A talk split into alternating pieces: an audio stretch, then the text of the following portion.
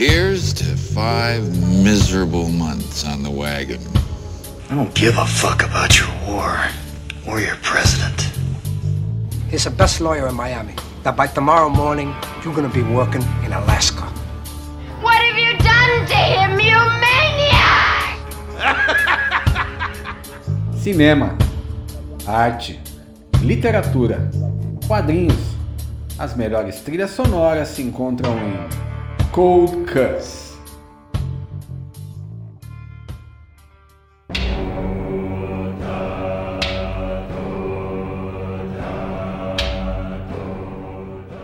Salve, salve, bem-vindos ao segundo episódio de Cold Cuts, o seu podcast que serve cortes finos da cultura pop todas as quartas-feiras.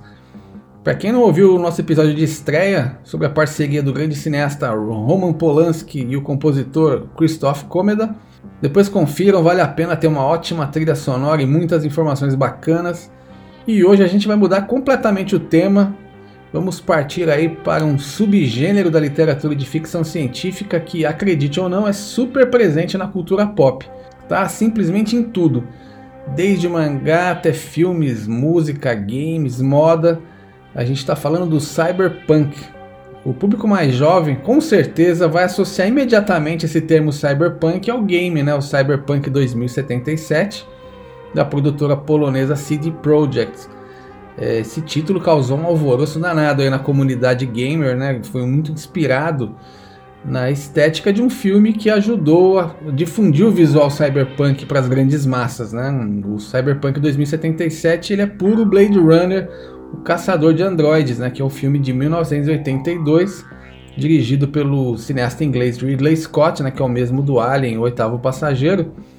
E é um filme que tem um clima meio de filme noir, né? Só que um filme noir futurista, né? E ele trouxe uma estética, né?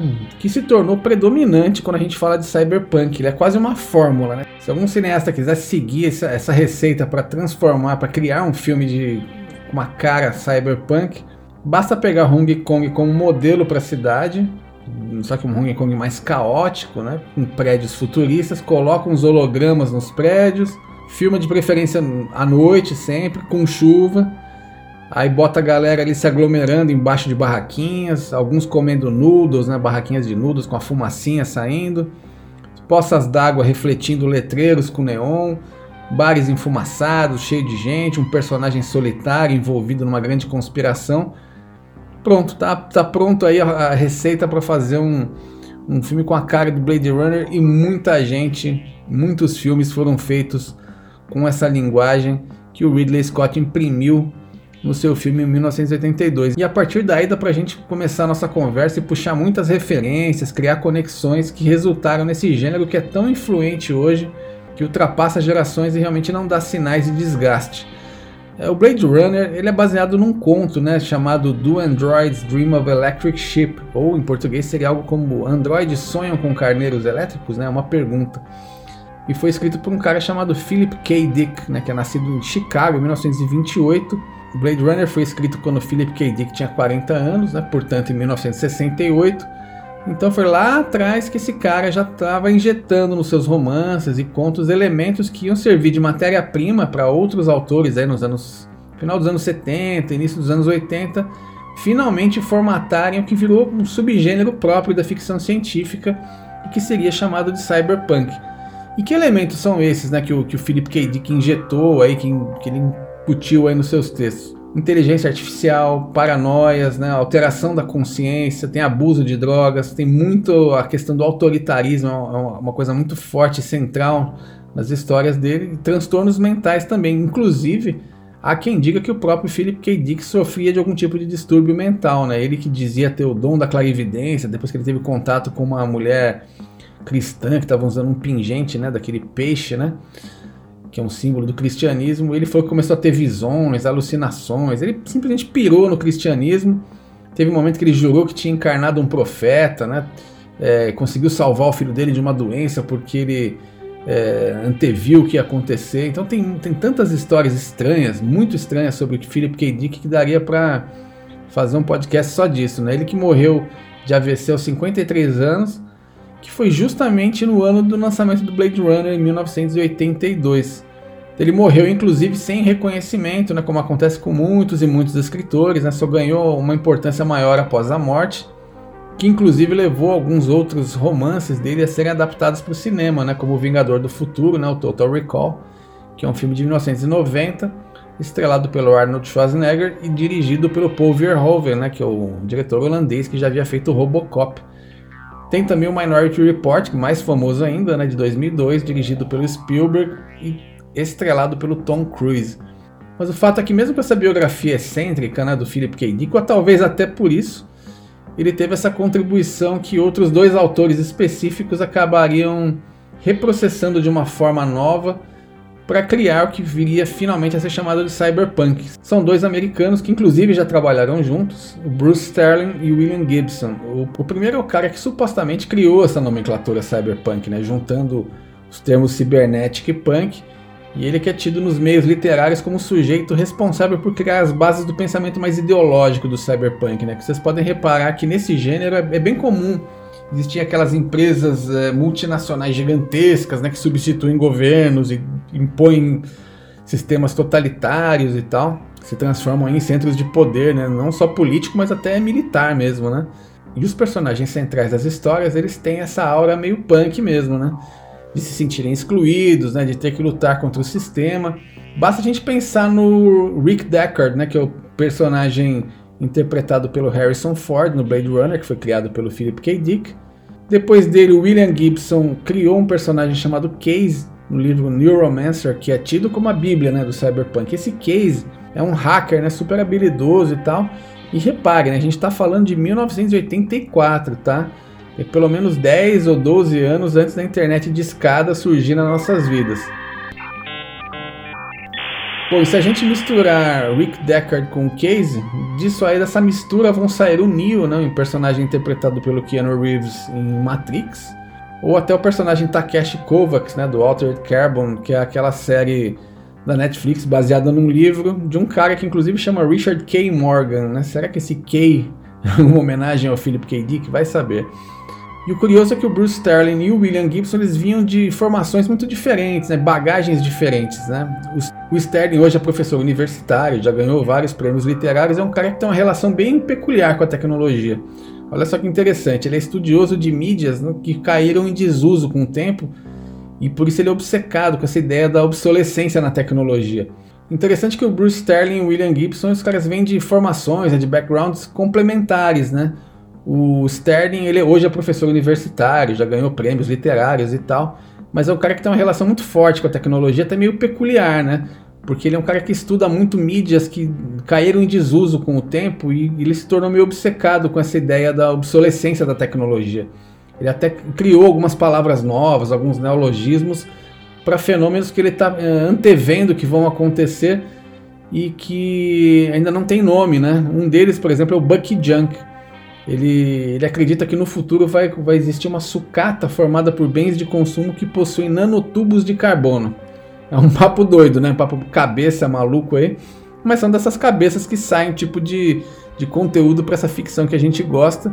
E o William Gibson, por outro lado, ele é um cara muito mais da literatura, né? Ele se mandou para o Canadá em 1968, né? Ele é nascido na Carolina do Norte. Ele se mandou para o Canadá para não lutar no Vietnã Curiosamente, 68, né, que foi o mesmo ano em que o Philip K. Dick estava escrevendo Blade Runner.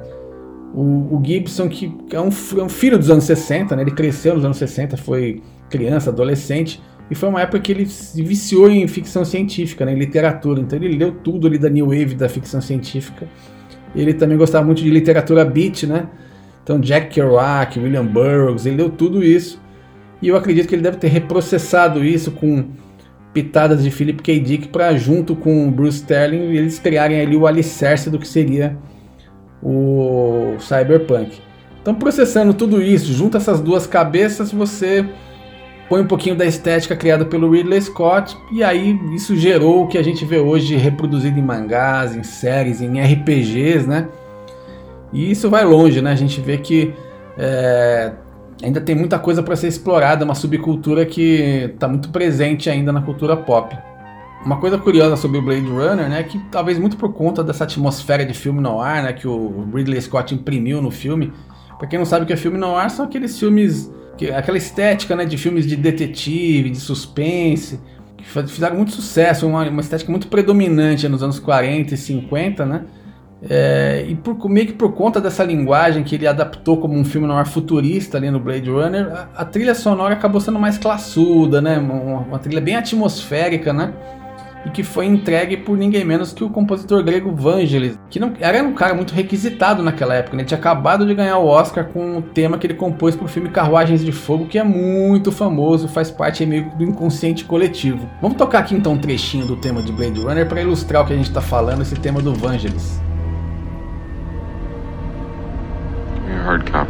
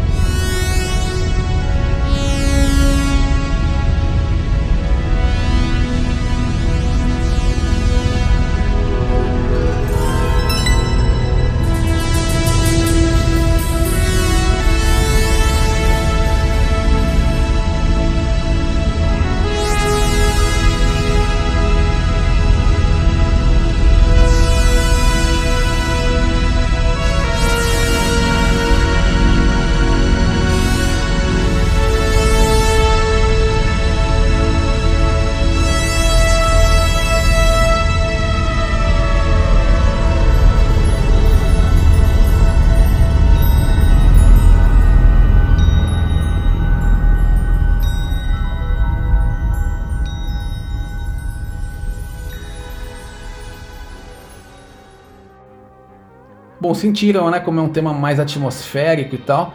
E agora vocês vão notar como ele é radicalmente diferente de outros espécimes aí que a gente vai tocar ao longo desse episódio.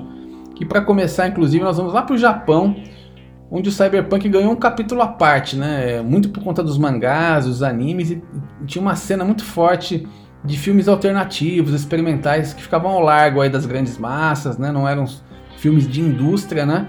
E a gente vai tocar agora o tema do personagem Canada, de uma espécie de exemplar único aí do cyberpunk, que é a obra-prima da animação Akira, de 1988.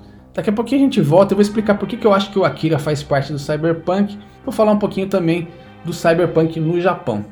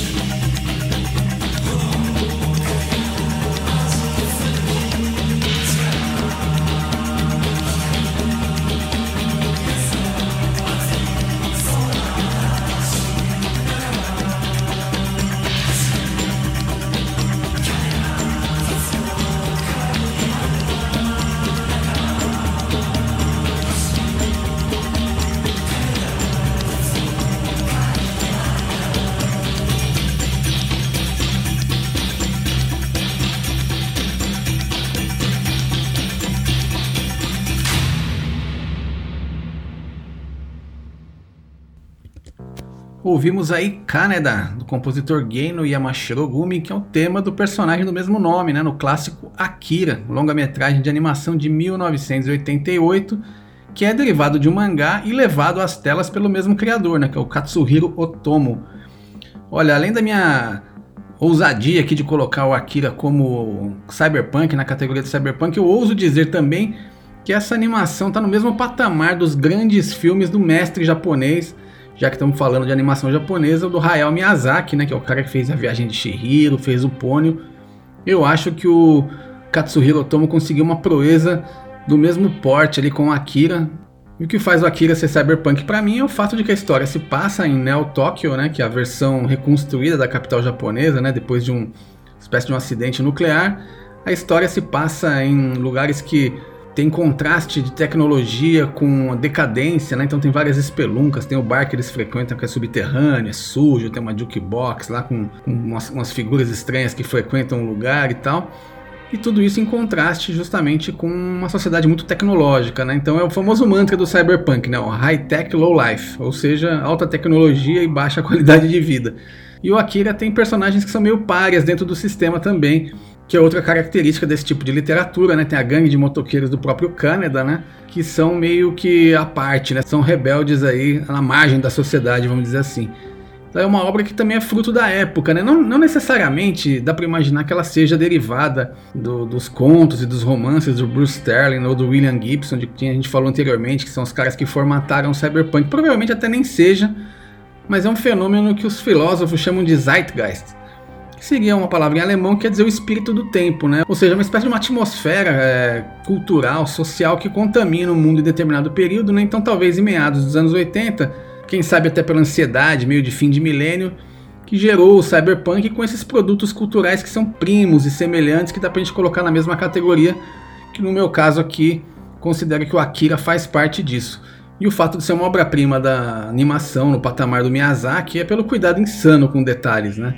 Tanto nas ilustrações como nos cenários, especialmente. A animação em si, né, que tem muitos efeitos ali que simulam profundidade, né? Embora seja 2D, né, não tem computador, não tem nada no Akira que não seja realmente ilustração, mas tem muitas perspectivas forçadas, tem os efeitos de paralaxe, né? então eles dão uma ideia de profundidade, um aspecto meio tridimensional. E o time de animação criou cada frame individualmente, né? Imagina o nível de trabalho dessa galera, né? Eles acrescentaram uns flares de luz, tem brilhos, transparências, tem projeções de sombra em objetos pequenininhos, né? Então os primeiros 20 ou 30 minutos do Akira são realmente um desbunde visual. Eu tive a sorte de ver esse filme duas vezes no cinema, na tela grande, realmente é uma experiência muito impactante até recentemente estava no, catálogo da Netflix, talvez esteja ainda, vale a pena vocês conferirem. Como a gente falou, na estética do cyberpunk ela vai além do Blade Runner, né? O filme que levou é, esse visual cyberpunk para as massas, né? Tem muitos ilustradores, inclusive designers que se inspiram nisso. Tem alguns perfis no Instagram que vocês veem é, artes criadas, inspiradas nesse, nesse mood visual do Blade Runner, mas o Cyberpunk tem outras manifestações estéticas e tudo mais. No Japão, virou praticamente um, um, gênero próprio, né? O próprio William Gibson, né, que é o autor do Neuromancer, né, que a gente falou anteriormente, né, que é o cara que ajudou a criar esses fundamentos aí do Cyberpunk conforme a gente conhece. Quando ele conheceu Tóquio, ele falou que é o único lugar onde o futuro realmente chegou. Ele ficou muito impressionado. Então, e não é à toa que a galera no Japão se apropriou dessa linguagem, né? Rolou uma produção independente de filmes interessantes, né? Filmes bem experimentais, né? Entre os anos 80 e 90, que cabem bem na prateleira do cyberpunk, né? Tem filmes como Burst City, Crazy Thunder Road, que são de um videomaker, né? Um cara chamado Sogoishi. Tem o Death Powder, né? Que acho que inclusive tá na íntegra no YouTube, que é de um artista multimídia, né? O Shigeru Izumiya, que era um cara que era dono de gravadora, né? Então são caras ligados muito com punk também, né? Que deram forma esse estilo do cyberpunk japonês, que é mais experimental, como eu falei, meio videoclíptico, né? Ele não tem necessariamente uma história muito linear. Então, até se você não falar japonês e achar um filme desse sem legenda, você consegue assistir entendendo todo o clima. Uma curiosidade sobre o Sogoishi é que é também é um cara punk, ele produziu clipes para uma banda que também é puro cyberpunk, uma banda de som industrial, eletrônico, muito influente, que é o Einstunzer Neubauten, né, que tocou inclusive já no Brasil que tem essa derivação sonora aí, essa vibe industrial do cyberpunk. De todos esses pequenos filmes que a gente falou, desse circuito mais underground japonês, que não são filmes de grandes estúdios, muito pelo contrário, tem um que se destaca que é o Tetsuo, o Homem de Ferro, que é um filme de 1989, do diretor Shinya Tsukamoto. É filmado em preto e branco em 16mm, uma fotografia meio granulada, né? uma espécie de um delírio surrealista. Né? Tem coisas de Razorhead, né? que é o filme de estreia do David Lynch, e tem também algumas coisas do horror corporal, né? do David Cronenberg. Até o personagem principal do Tetsuo Homem de Ferro é um cara que tem fetiches por metais, né? insere peças de metal no corpo, acaba virando um híbrido de homem e máquina, né? Lembra um pouquinho a saga de transformação do personagem do Jeff Goldblum, né? No, aquele remake muito legal da Mosca que é dirigido pelo próprio Cronenberg. O Shinya Tsukamoto continua nativa, já fez outros filmes desde o Tetsuo, né? Que virou até uma espécie de trilogia, embora o primeiro seja o que as pessoas conhecem, que é mais cultuado, né? O Tsukamoto é citado até como influência por gente importante do cinema, como Quentin Tarantino, como Darren Aronofsky, né, de quem a gente vai falar daqui a pouco. Vamos ouvir aí então do compositor Shu Ishikawa o tema Metamorfoses, que é da trilha sonora original de Tetsuo, O Homem de Ferro. Filme que, aliás, tive a sorte de ver no cinema, né, que é uma coisa rara. É um filme desse muito alternativo. Foi numa mostra né, promovida pelo saudoso cineasta Carlos Reichenbach. E aproveitando, vamos fazer uma dobradinha musical aqui também com o grande Ministry, né, a banda de Chicago, capitaneada pelo cubano Al Jurgensen, que continua nativa. Né, nos anos 80 eles estavam muito conectados com o espírito do cyberpunk, né, uma coisa bem crua, visceral, instrumentos eletrônicos, pesado, um negócio sombrio. E aí, aproveitando que vocês vão ouvir, reparem na linha de baixo sensacional dessa música, né, que se chama Golden Dawn, e tem uns samples de filmes também e outras coisas mais que eu vou revelar na volta. Vamos lá!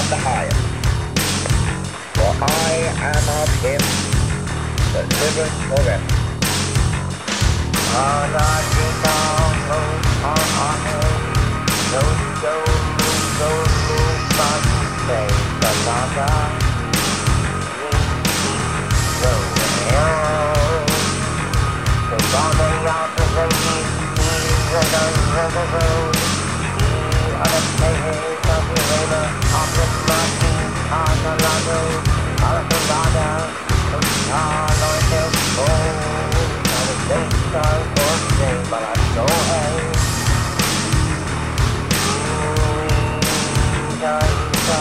Dada.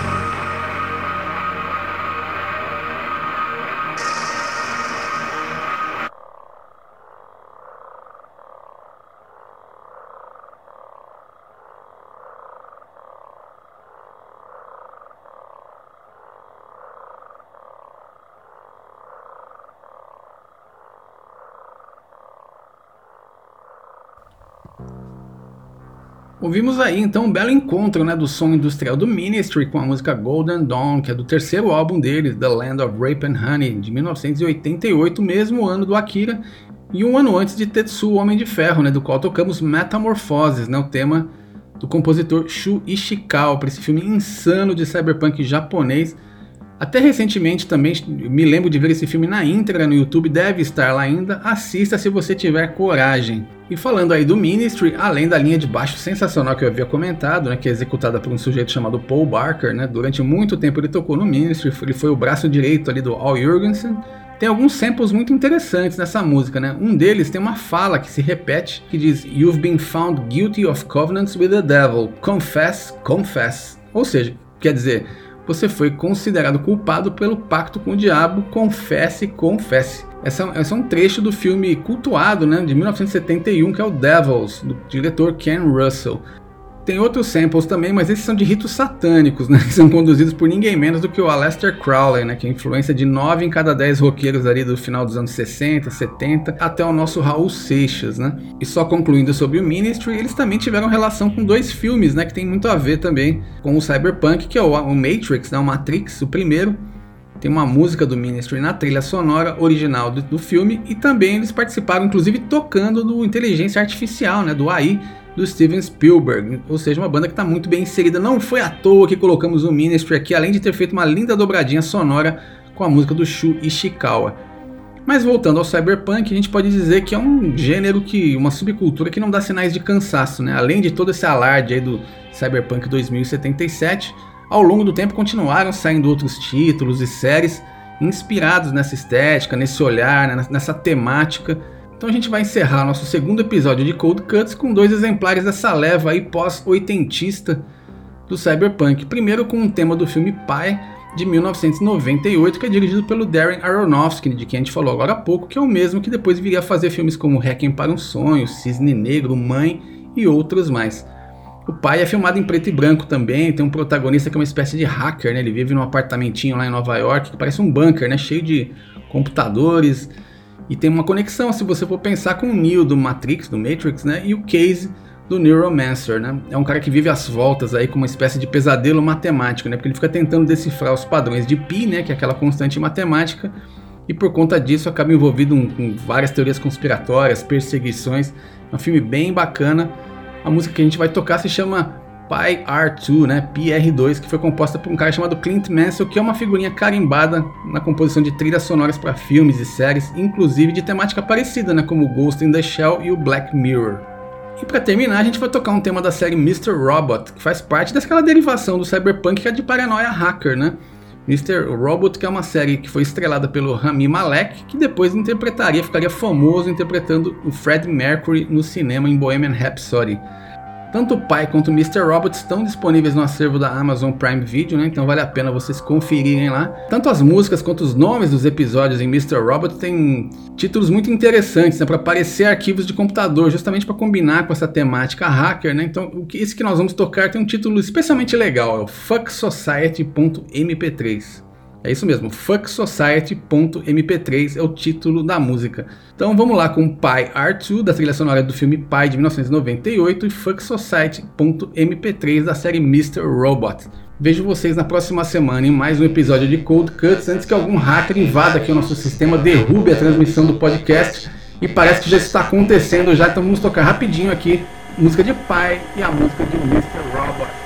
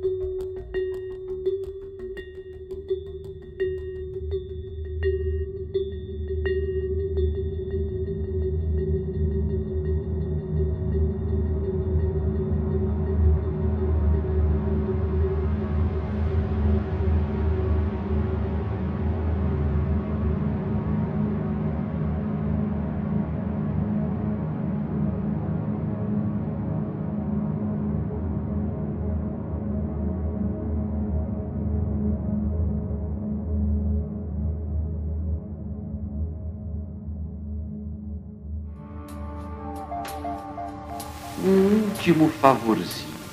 Se teu fim for o inferno, dá meu endereço ao diabo. Você ouviu Cold Cuts.